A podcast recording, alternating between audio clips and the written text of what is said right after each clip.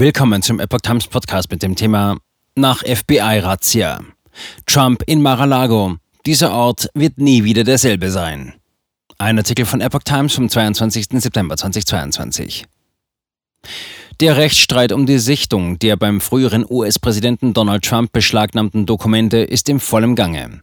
Unterdessen kehrt Trump zum ersten Mal seit der FBI-Razzia zurück nach Florida. Der ehemalige US-Präsident Donald Trump ist am Sonntag zu seiner Residenz in Mar-a-Lago zurückgekehrt. Was er dort vorfand, nachdem das FBI sein Anwesen in einer groß angelegten Razzia im August durchsucht hatte, empörte ihn. Das Haus sei geplündert worden und befinde sich in einem völlig anderen Zustand als zuvor.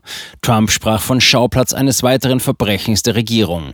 Der Ort werde nie wieder derselbe sein. Er fügte hinzu, die FBI-Agenten hätten nicht einmal ihre Schuhe in meinem Schlafzimmer ausgezogen.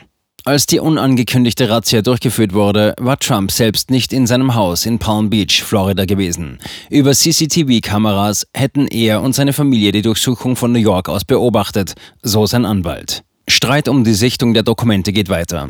Bei der Razzia in Mar-a-Lago hatte das FBI Dutzende als streng geheim, geheim oder vertraulich gekennzeichnete Akten beschlagnahmt. Trump und seine Anwälte kritisieren das Vorgehen der Justiz als politisch motiviert und forderten die Einsetzung eines neutralen Prüfers. Seiner Klage wurde stattgegeben. Am 15. Dezember hat die US-Richterin Eileen Cannon den Bezirksrichter Raymond Deary zum Sondergutachter ernannt. Nun hat Deary bis zum 30. November Zeit, die über 11.000 Dokumente systematisch zu prüfen.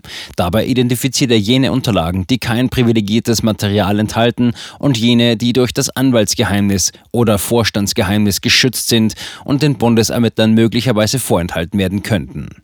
Die Sichtung der Unterlagen durch die Bundesermittler ist bis dahin vorerst gestoppt. Es sei nicht angemessen, Schlussfolgerungen der Regierung in dieser wichtigen und umstrittenen Angelegenheit ohne einer weiteren Überprüfung durch einen neutralen Gutachter zu akzeptieren, erklärte Richterin Cannon. US-Ministerium legt Berufung ein.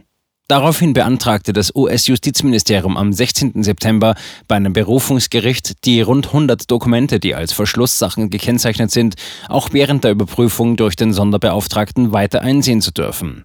In dem Berufungsantrag heißt es, die durch den richterlichen Beschluss verursachte Verzögerung in der Sichtung der Unterlagen behindert die Anstrengungen der Regierung, die Sicherheit der Nation zu schützen. In ihrer Anordnung wies Richterin Cannon den Sondergutachter an, die 100 Dokumente mit Klassifizierungsmarkierungen zu priorisieren und einen Zwischenbericht über diesen Teil zu erstellen. Der Streit um die Prüfung der Dokumente könnte bis vor das oberste Gericht gehen. Der ehemalige Präsident schrieb am Montag, Danke an all die vielen Menschen, die mich gestern Abend auf meinem Weg vom Flughafen nach Mar-a-Lago begrüßt haben. Ich werde die großartigen Menschen in diesem Land nie vergessen. Maga.